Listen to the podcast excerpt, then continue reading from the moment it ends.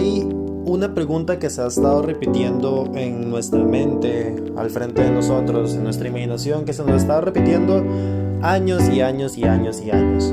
Probablemente cada uno de ustedes tenga la respuesta a esta pregunta. Y la pregunta es muy simple y siempre se hace en un tono jocoso y en un tono musical. ¿Quién vive en una piña debajo del mar? Obviamente todo el mundo está, todo el mundo sabe directamente que este es Bob Esponja. Entonces, ¿por qué Bob Esponja es una de las series más influyentes de que, que hay actualmente? Una de las series que nosotros podemos ver en cualquier parte. Es decir, los reto en este momento a, que mientras estén escuchando esto, vayan a su red social favorita e intenten bajar y vayan contando con los segundos a ver cuánto pasa sin que ustedes vean una referencia a Bob Esponja, ya sea alguna imagen, video, GIF en los comentarios, cualquier cosa que tenga que ver con Bob Esponja. Y es que lo que me parece aún más impresionante que la influencia que tuvo este show es que todas las referencias, todos los memes, todas las imágenes o los GIFs que nosotros producimos, que nosotros compartimos, que nosotros masificamos, vienen de simplemente las primeras tres temporadas del show. Más o menos son unos 120 episodios de lo que mucha gente clasificaría como la edad dorada de Bob Esponja. Y es que Bob Esponja salió en 1999 y hasta el día de hoy estoy totalmente seguro que si eh, voy a Nickelodeon y pongo Nickelodeon, si es que tuviera cable, va a estar, van a estar dando Bob Esponja o posiblemente en algún momento del día antes de que pase eh, a las, al próximo a, mañana, va a, van a dar un episodio de Bob Esponja. Eso lo tengo totalmente seguro y yo sé que cada uno de ustedes lo tiene seguro. Y no nos puede parecer tan impresionante decir como, madre, sí, o sea, wow, mucho tiempo al aire, qué, qué, qué popular, wow, hay series que están haciendo exactamente lo mismo. Pero pongámoslo en perspectiva. Mm, Futurama es una serie que espero que sea conocida entre algunos de ustedes. Futurama es una serie, eh, digamos que de igual popularidad que Bob Esponja, no tanto como Los Simpson, pero es una serie que mucha gente reconoce. Futurama salió en el mismo año que Bob Esponja, salió en 1999. Y en todo ese tiempo voy a explicarles cuál ha sido más o menos el recorrido de Futurama. Futurama tuvo cuatro temporadas en Fox, desde 1999 hasta adelante, más o menos una temporada por año, hasta que fue cancelada. Después de eso, Cartoon Network consiguió eh, los derechos de autor por la serie y Adult Swim empezó a... Bueno, Adult Swim todos la conocen, la que está... Eh, la que produce Rick and Morty y muchos otros estudios de, de animación independiente. Este, Adult Swim adquirió Futurama e hizo repeticiones por tres años hasta que más o menos en el 2006 Comedy Central eh, sacó cuatro películas de, eh, de, Futurama. Hasta que en el 2010 Fox, eh, Fox volvió a adquirir esta serie. No mentira, no fue Fox. Sí, Comedy Central produjo dos temporadas de esta serie en el 2010 hasta que en el 2013 fue cancelada y en el 2014 Fox eh, volvió a comprar la serie, como que volvió a comprar los derechos de autor y hizo un episodio crossover de Los Simpson y básicamente a partir de ahí se han estado dando repeticiones en Fox y en Sci-Fi creo, pero no estoy tan seguro cómo están los programas actualmente, eso es lo que acabo de ver en un en un folleto de estos que da cabletica sobre cuáles son los, los programas que van a dar. Y es que incluso, o sea, hay otras series como por ejemplo Rocket Power. Rocket Power es, no sé si algunos se acuerdan, esta es un poco menos popular, pero es de aquellos carajillos que patinaban por la playa. Me recordaba mucho al puerto, tan lindo mi puerto. Eh, chiquillos que, que patinaban por la playa y se reunían cerca como de una soda, que no era una soda, simplemente estaba un ahí, todo surfero y bla, bla, bla, bla. O sea, Rocket Power era una muy buena serie, una excelente animación, eh, excelente música, eh, no sé cómo se dice así como de forma formal, pero tenía una excelente música. y esa serie, o sea, a día de hoy no he visto ninguna referencia en internet, no he visto ninguna referencia en Facebook, no he visto ninguna referencia en la cantidad de sitios web que yo visito para proveerme de memes. No he visto ningún tipo de referencia a Rocket Power. O sea, Rocket Power totalmente desapareció. Y, e incluso me estoy cuestionando en este momento de si verdad esa serie existió.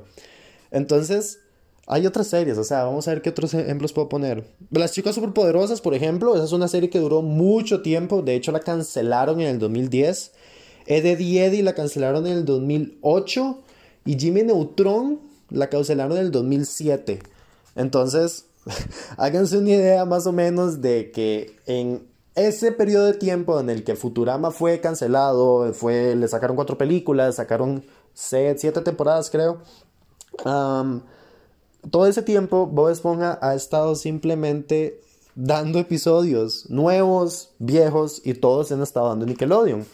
Y es que tampoco hay ningún misterio por qué lo están haciendo. O sea, Bob Esponja más o menos del 2006 al 2007 en un de los ingresos anuales de la empresa que lo que es dueño de Nickelodeon, que no mentira, que Nickelodeon es parte de, que se llama Viacom, eh, Bob Esponja generó más o menos 13 billones de dólares solamente en mercancía. O sea, no estamos contando los ratings de la serie del, por el tiempo al aire.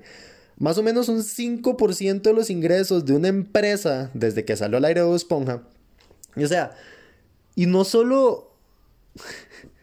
y, es que Viacom no es dueño solamente de Nickelodeon, no es como si simplemente Nickelodeon fuera lo que lo mantiene a flote. Estamos hablando de que Viacom es dueño también de MTV.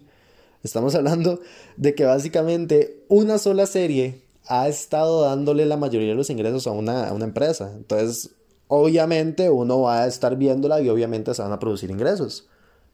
Y es que justamente para investigar, entre comillas, para este podcast, eh, empecé a verme los shows que están en Netflix, porque no me los voy a ver en YouTube y no tengo cable, como dije anteriormente, entonces simplemente me está viendo los episodios en Netflix y no pude evitar sentir un cierto grado de nostalgia.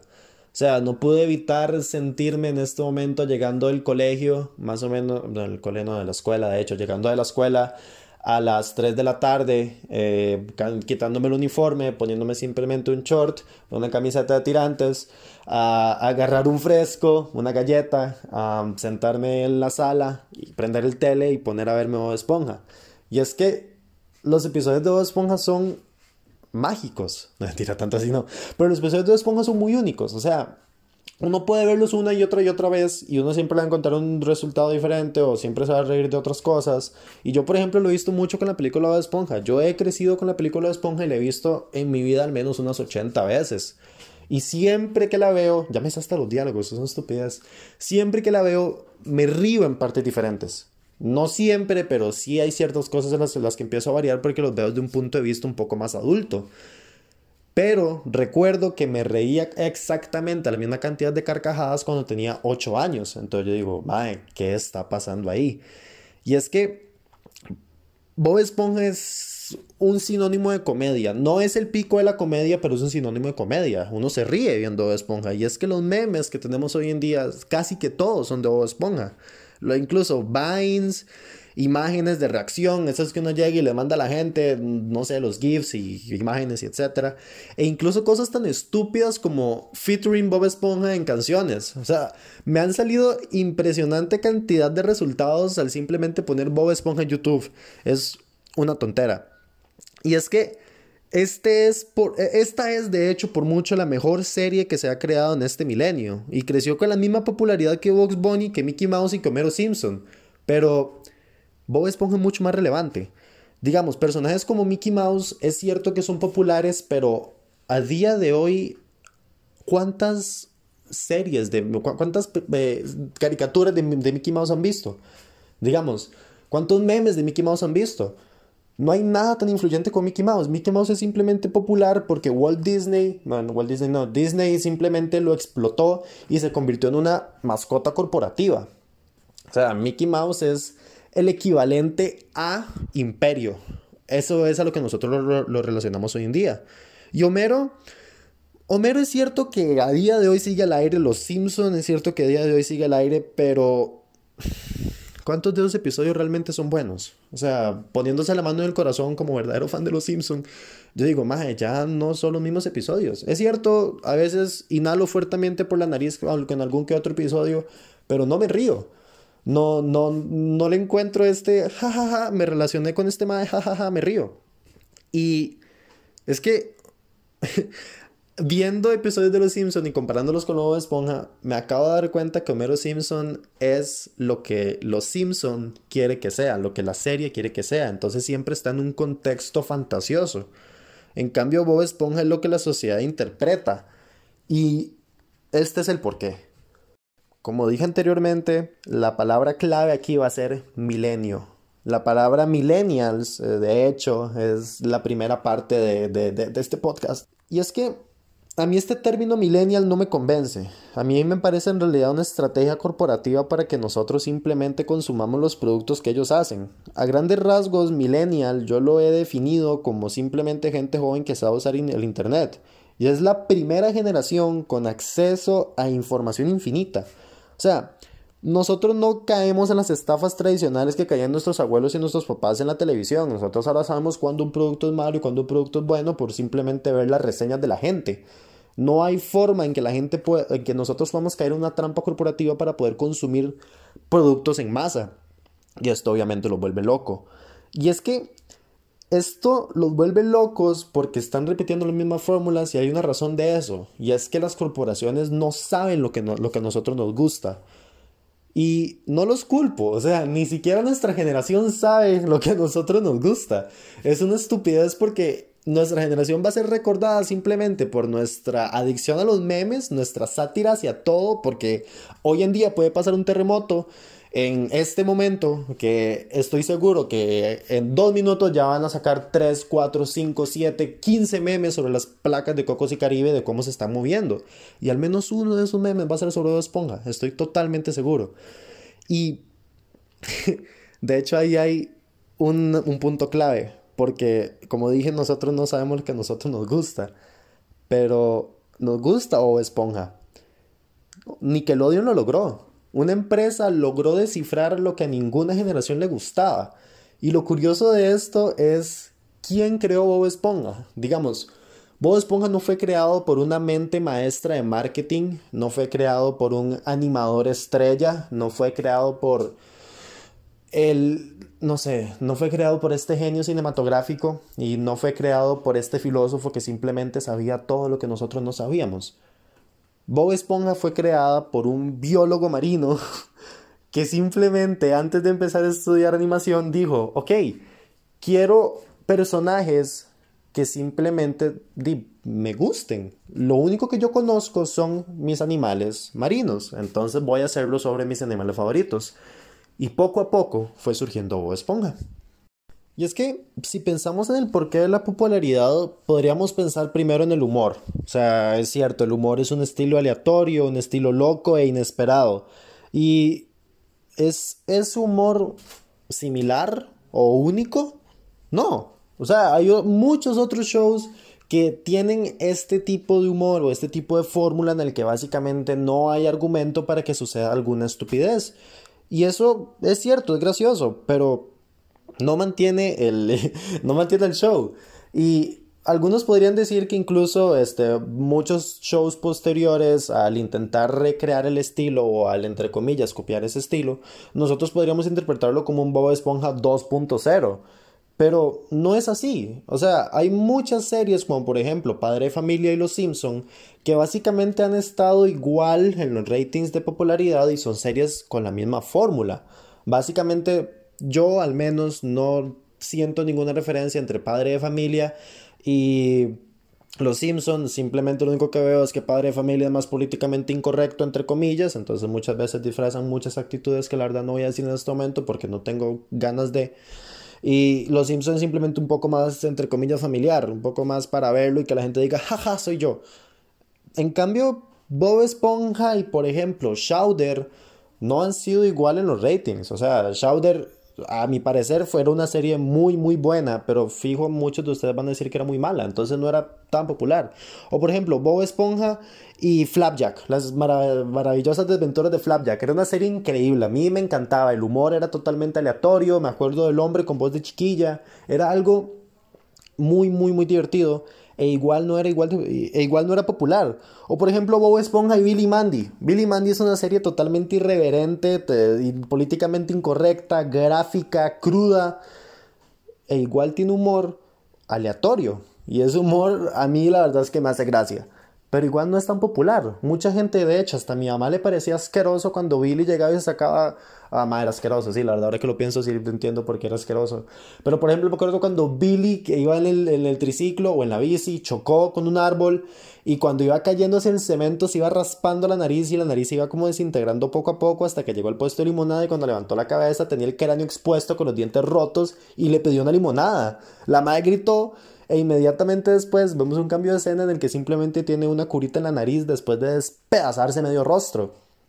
Y eso también ha pasado en Bob Esponja. Muchas veces Patricio se ha hasta arrancado la cara y Bob Esponja también se la ha arrancado, por ejemplo, como en el episodio de, de la astilla. Me acuerdo que él intentaba arrancarse la astilla con la boca, el más se arrancó la cara completa, igual se le veía el esqueleto expuesto. Y yo, jajaja, qué risa.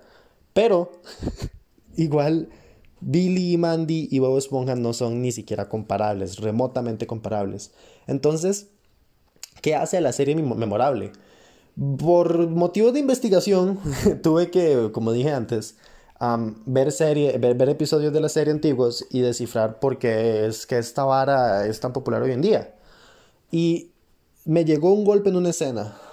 Entonces, antes de explicarles esas escenas, voy a hacerle una pregunta a ustedes. ¿Quién es el personaje más popular de Bob Esponja? Sí, bueno, o sea, ¿quién es el personaje más importante de la serie? No joda, weón. Seguramente la serie se llama Bob Esponja porque el personaje principal es otro mae. Pues sí, obviamente, digamos. Obviamente entendemos que el protagonista de la serie, Bob Esponja, es Bob Esponja. Pero no estoy hablando de protagonistas, estoy hablando del personaje más importante.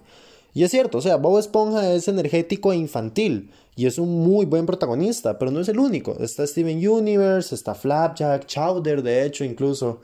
son personajes que son infantiles, son personajes que son energéticos, son personajes totalmente aleatorios y son personajes que igual no pegaron. Bueno, tal vez sea Patricio. Patricio con sus comentarios tontos, eh, la inocencia y totalmente aleatorio todo lo que vaya a decir Patricio. Cierto, pero tampoco es el primer secuaz tonto que vemos. Está Cosmo, está Eddie, o era Ed. Está E con doble D. No, doble D era el inteligente. Sí, está Eddie entonces. Eddie era el tonto de Eddie Eddie. Perdón, la verdad, por algún fan que esté ahí. La verdad es que perdón, hace rato no veo esa serie. Entonces, pues es un punto. No, ni siquiera me acuerdo cuál era el personaje tonto de Eddie Eddie, pero sé que el personaje tonto de la serie de Esponja es Patricio. Y tal vez sea Don Cangrejo. Don Cangrejo como su crítica anticapitalista a este modelo de que básicamente todas las corporaciones lo que quieren es adueñarse de nosotros y man, la única forma de salir de esto es instalando este régimen anticapitalista totalmente centrado en un gobierno soviético en el que todo el mundo va a estar bajo un manto rojo gobernados bajo, bajo el mando de la hermandad. Pero para poder entender esa referencia tienes que tener un IQ muy alto. Entonces, digamos que para los efectos de la serie, que son para chiquitos de 8 años, ya tenemos otra que les inculcaba esas ideas. Veas el episodio 2 de la serie para entender la referencia. pero es que en realidad el personaje importante o el personaje más importante de esa serie, al momento en que yo lo vi, no lo consideré ni Bob Esponja, ni Patricio, ni Don Cangrejo. De hecho, el personaje más importante de la serie, a mi gusto, a mi parecer, en este momento es Marta tiene tentáculos. O sea, Bob Esponja es básicamente una conexión entre nuestro yo pasado y el yo presente. Podemos... Voy a escribirles de hecho cuál es la, cuál es la escena que me hizo recordar es que, que, me hizo pensar que Calamardo es el mejor personaje de la serie. La escena es básicamente en la, el episodio del Pai, ¿se acuerdan del, en el del Pai que básicamente todo el mundo quería un Pai y entonces el Pai básicamente al final explotó porque no sé, X motivo. Básicamente, estoy diciendo mucho básicamente. Bueno, ese episodio, este, al principio hay una escena en el que Calamardo, al, al empezar la serie, al empezar el episodio, va llegando al crustáceo cascarudo y está caminando totalmente jorobado, harto de la vida porque es la mañana, no sé, supongamos que el lunes. Él estaba harto de la vida, estaba caminando y Bob Esponja está esperando en la ventana totalmente entusiasmado. Y conforme Calamardo va caminando, Bob Esponja lo va siguiendo igual con este entusiasmo y Calamardo sigue manteniendo este, esta distancia, esta frivolidad, esta miseria. Y todo así. Entonces yo dije, wow, me acabo de acordar de un meme, de hecho, que está inspirado en eso, no sé si alguno de ustedes lo ha visto, que básicamente decía que todos en nuestra niñez éramos Bob Esponja y ahora en nuestra adultez, ahora que somos personas grandes, con que logramos tomar nuestras propias decisiones, todos somos calamardo. Digamos, y es que ambos, los, los niños se pueden representar como esponja y los adultos se pueden representar como calamardo y es porque Bob Esponja es una conexión entre nuestro yo pasado y el yo presente. Ellos representan, ambos, Bob Esponja y Calamardo, representan una dicotomía balanceada entre la inocencia de la niñez y el cinismo que nosotros representamos como adultos. Y es que, pongámonos a analizar la vida de Calamardo. Es una mierda. O sea, él es un cajero que trabaja por el salario mínimo en un restaurante de comida rápida en, una, en un pueblo, de hecho, ni siquiera es una ciudad, en el pueblo de Fondo Bikini, en el que simplemente está sirviendo a Don Cangrejo, que es este magnate que lo explota continuamente, hasta recordemos el episodio de las 24 horas en el que ellos ni siquiera accedieron a tomar este horario, sino que simplemente los obligaron a hacerlo. Y bueno, sí, es una serie, pero veámoslo todo desde un punto más serio. Está trabajando por el salario mínimo y básicamente lo, uno que, lo único que mantiene vivo a Calamardo es este...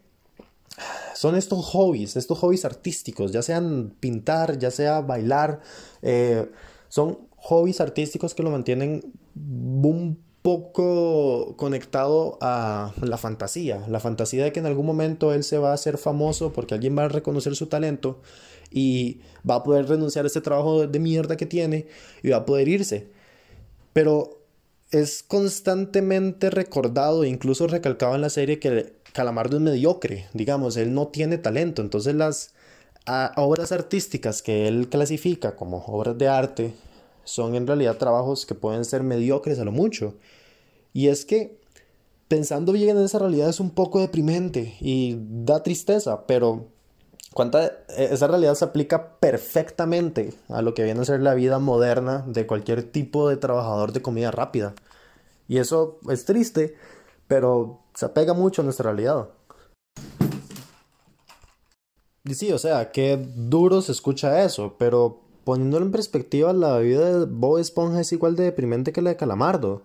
O sea, Bob Esponja está exactamente atrapado en el mismo lugar de Calamardo, tiene exactamente el mismo hobby que después de capturar eh, medusas, que constantemente está siendo rechazado porque no es suficientemente bueno. Como referencia tomamos el episodio en el que intenta unirse a una sociedad de cazadores de, medusas y a cada rato lo intentan joder y el man termina ganando y bla bla bla bla.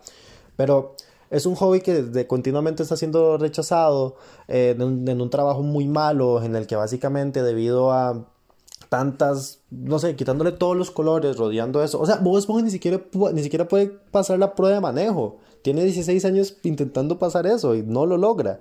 Entonces, es igual de deprimente que la de, que la de Calamardo, pero es tan raro que el optimismo de Esponja siempre lo logre sacar adelante y Calamardo siempre, no sé, la miseria se le vea como reseteada en cada episodio. Y es que Bob Esponja es el perfecto anti-Calamardo y Calamardo es el perfecto anti-Bob Esponja. Y es que este conflicto entre estos personajes es la esencia temática no solo de la serie, sino de, solo, sino de toda la audiencia que está viendo el show. Y es que Pensemos en los mejores, en los mejores episodios. Básicamente los mejores episodios de Bob Esponja son aquellos en los que están Calamardo y Bob Esponja en el mismo episodio. Podemos tomar, por ejemplo, eh, la caja de la imaginación, en el que Patricio y Bob Esponja se están divirtiendo con una caja, se están divirtiendo incluso mucho más que lo que Calamardo se está divirtiendo con el televisor que venía dentro de la caja. Hasta que últimamente Calamardo llega y logra como vencer todos estos estereotipos o no sé, logra y o intenta probar este momento de felicidad que estaban, que estaban teniendo Bob Esponja y Patricio y se mete a la caja y hace que todo funcione con el poder de la imaginación.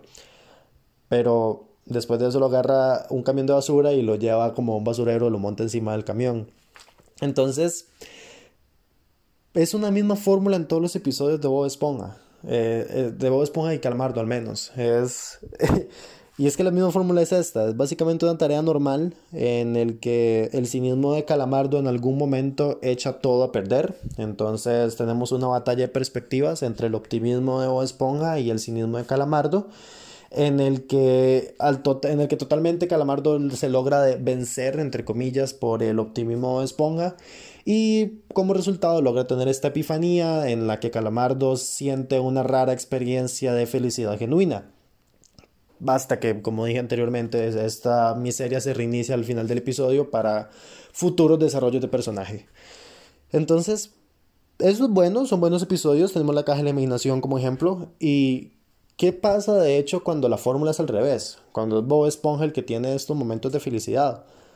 Recordemos un momento el episodio de la pizza de Don Cangrejo. No sé si alguno de ustedes lo recuerda, pero bueno, voy a describirles rápidamente el episodio. el episodio de la pizza de Don Cangrejo es un episodio muy bueno porque la pizza de Don Cangrejo es la mejor. Entonces, ya saben cómo va la canción. Y empieza normal, ellos simplemente van a hacer este, este pedido de pizza, van a ir a entregarlo y como siempre todo se va desarrollando de manera típica, Calamardo en algún punto intenta sabotear a Bob Esponja incluso porque desde el principio se estaba quejando de que no quería hacer esta, esta entrega de, de comida entonces todo el camino estuvo como entre comillas quejándose en algún punto y saboteó a Bob Esponja para que no lograra, para que no se lograra pues entregar la pizza. Y Bob Esponja como siempre, con un poco de suerte y optimismo lograba resolver todo y al final pues con una simple guía vieja para este, supervivencia lograron llegar al apartamento de este Mae encima de una piedra. Y hablemos un momento de este Mae. Este Mae era un perrojo. De hecho, si no lo recuerdo, fue un personaje sumamente odioso. De hecho, o sea, yo lo odio de sobremanera. Este grandísimo, maldito, este hijo de puta de padre y madre, llegó y le tiró la puerta de esponja en la cara porque básicamente no había llegado a algo que a él le gustaba, no me acuerdo qué era. Entonces le eh, me dio tanta cólera que lo borré de mi mente. Entonces le tiró la puerta a Bob Esponja dándole una dosis de realidad. Y es que este más básicamente todo lo que representa la gente, las Karens y los Kales, no sé cómo le dicen, las Karens y los Kales del mundo moderno. Esta gente que se te queja con toda la gente del servicio al cliente, con toda la gente del servicio de entrega, con cualquier tipo de servicio en el que vos tengas que interactuar con alguien más, siempre está este pez rojo, este hijo de puta que te va a denigrar. Entonces le da esta dosis de realidad de esponja en el que Calamardo triunfantemente llega y dice, mae, ¿no? Entonces agarra la pizza y se la estrella directamente en la cara al, al pez. Y ese episodio es sumamente memorable justamente por ese acto de bondad que tiene Calamardo. Este acto en el que básicamente, pues, hace feliz a Bob Esponja y entonces Bob Esponja es el que logra tener esta epifanía en el que siente este momento de felicidad. Pero, ¿por qué estoy hablando tanto de esto? Es decir, o sea, ¿por qué nos está interesando un tema sobre Bob Esponja? Si al final del día Bob Esponja no es real, Fondo de Bikini no es real, Calamardo no es real. Nada de lo que ellos hacen de verdad importa. O sea, por muy lindo que suene todo lo que acabo de decir, no es más que una serie de imágenes en sucesión que cuentan una historia por 11 minutos. Un show que no ha sido bueno desde el 2004. Pero, ¿Por qué? Y es que muchas opiniones han dicho que incluso Steven Hillenburg yéndose o los cambios de producción o la forma en la que están simplemente reciclando los chistes en los que ya no parecen originales son muchas razones, pero todas esas tienen algo en común y es que saben que algo le falta, saben que algo se le perdió la esencia o Esponja y a mi parecer yo creo que fue la dicotomía. O sea, antes en las primeras tres temporadas, Bob Esponja era un adulto con ciertos tipos de actitudes que eran infantiles, cierto, pero hoy en día simplemente es infantil. O sea, mismos escenarios o la forma en la que nosotros nos, veíamos reflejados en la serie era que los mismos escenarios para la misma gente de un grupo social similar, como lo son Bob Esponja y Calamardo, los, los caracterizaban porque al ser puestos en una cierta situación, la forma en la que ellos veían esa situación era totalmente diferente. Podemos clasificarlo en blanco y negro como Bob Esponja haciendo el optimismo y Calamardo haciendo la negatividad o el cinismo. Pero siempre hay algo más que eso, obviamente, pero para efectos del podcast de hoy, para no hacerlo tan largo, dejémoslo en eso. y es que, de verdad, cuando quitas toda la personalidad de Bob Esponja y simplemente lo convertís en un Willa que llora por un juguete de McDonald's o porque la abuela no lo trata como un chiquito, destruís totalmente ese balance entre Bob Esponja y Calamardo.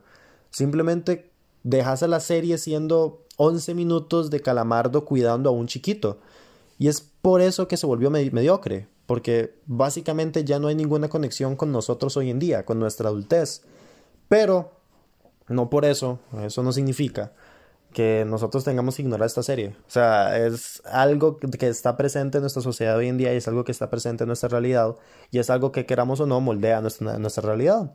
Entonces los invito de verdad a volverse a ver esos mágicos primeros 120 episodios de Bob Esponja y disfruten de verdad lo que es esa serie porque de verdad que es una serie muy buena.